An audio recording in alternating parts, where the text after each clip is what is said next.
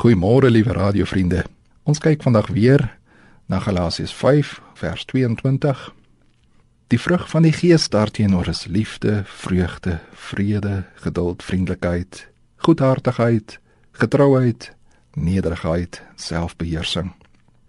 Ons het die vorige keer gesê dat ons oplet dat Paulus in die enkelvoud van die vrug praat. Bedoelende dat alle Christene, so te sê as 'n geskenk ontvang, wat die Gees ook in Christus bewerkstellig het. Ons wil hierdie geskenk verder ontdek en vir onsself toeëien. Die eerste eienskap wat Paulus noem, sien jy aan die hand van die liefde wat by iemand wat met Christus verbonde is, voortkom. En as jy wil weet wat liefde is, wel, kyk na Christus.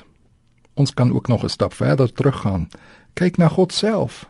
Hy is mos die liefde per se nie waar nie? Johannes 3 vers 15. Sommige in my eie woorde. So lief het God die wêreld gehad dat hy die liefste wat hy gehad het, sy enigste seun Jesus Christus gestuur het, ja opgeoffer het om aan die kruis laat dood bemin het sodat elkeen wat in hom glo die volle ware lewe sal vind. Daardie liefde van God word nou ook aan jou oorgedra. As jy die tyd het, sal ek jou weer eens aanmoedig om 1 Korintiërs 13 te lees, die sogenaamde Hooglied van die Liefde. Julle ken dit mos. As ek met mense in engeletale praat, maar het nie die liefde nie, is ek soos 'n klinkende metaal, soos 'n galmende simbaal. Die liefde is geduldig. Die liefde is vriendelik.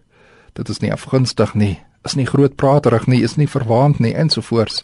En dit is mos alles eienskappe wat Christus gehad het maar nou deur die Gees ook in jou ingeplant is.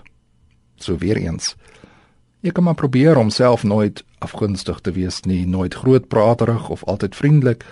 Wel ek sukkel maar daarmee, ek kry dit nie reg nie. En daarom moet ek nie op myself staat maak nie, maar na Christus kyk en vir die Gees bid. Met der tyd sal ek tog agterkom. Ek bly maar nie dieselfde mens soos vroeër nie.